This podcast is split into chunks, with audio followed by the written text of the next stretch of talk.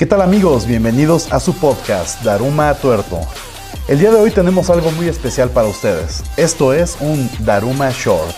Los Daruma Shorts son una serie de videos cortos que dan continuidad a los temas tocados con anterioridad en el podcast. ¿Cuál es el tópico de hoy? De antivacunas estará lleno el reino de los cielos o el infierno. Y es continuidad de... Antivacunas. Excelente. Vámonos y bienvenidos.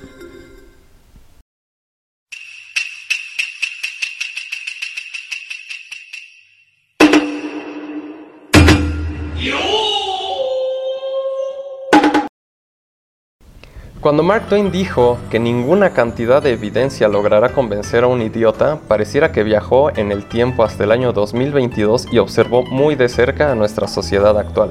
Al parecer ya quedó olvidado, gracias a Dios, el asunto de que el virus se activa mediante las antenas 5G, pero el tema de que es artificial y creado por un nuevo orden mundial Illuminati masón reptiliano para control de población, tristemente sigue presente.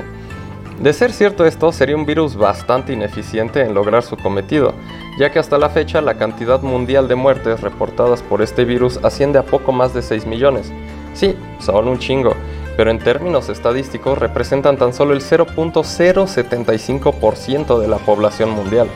Eliminar en dos años el 0.075% de la población, mientras que el crecimiento anual es de 1%, yo no lo veo como un elemento muy eficiente. Sí, claro, o sea, si yo fuera el líder masón reptiliano Illuminati, ya me estaría comiendo la piel del biólogo imbécil que creó este virus tan chafa, ¿no? Claro que sí, por otra parte, pudiera ser el pretexto para desarrollar una vacuna y mediante ella implantarnos chips para Claro. controlarnos y saber todo sobre nosotros. Totalmente de acuerdo. Güey, no mames, no se necesita implantarnos nada para esto. Regalamos toda nuestra información mediante el teléfono al aceptar políticas que ni siquiera leemos. Pero, ¿de dónde vienen todos estos mitos y leyendas modernas sobre la vacunación? A final de los años 90, el médico investigador Andrew Wakefield malinterpretó los resultados de un estudio realizado por él mismo sobre una vacuna contra el sarampión, paperas y rubiola.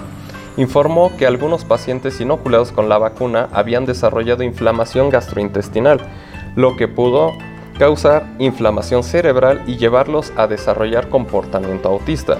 Más tarde, nuestro nada ético personaje se retractó públicamente y se demostró que existía conflicto de intereses, ya que antes de publicar sus resultados había solicitado la patente por una vacuna que competía con la utilizada en su estudio. Ah, qué abusado salió mi tío, ¿eh? Claro que sí.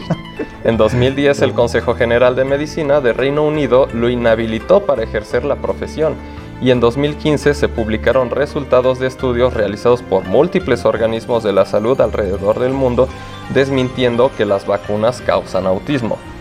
Oye, tiempo ahí, tiempo ahí, pero yo tengo un buen de conocidos y tías que dicen que las vacunas causan autismo. Entonces, ¿no es cierto?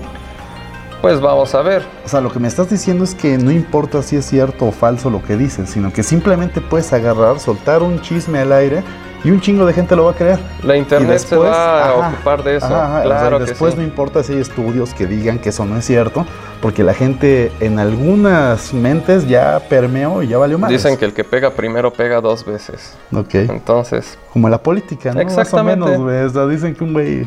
Nah, está bien. Pero Continúa, bueno, el daño perdón. ya está hecho y si bien los movimientos antivacunas no son nuevos, los medios de comunicación y sobre todo el Internet fueron utilizados para llevar esta oleada de pensamiento o falta de pensamiento a nuevas víctimas y convertirlos en fieles adeptos, incluyendo políticos y celebridades. Pero ¿cómo no creerle a una actriz que tan solo terminó la secundaria cuando opina sobre temas de salud pública? ¿Pati Navidad terminó la secundaria?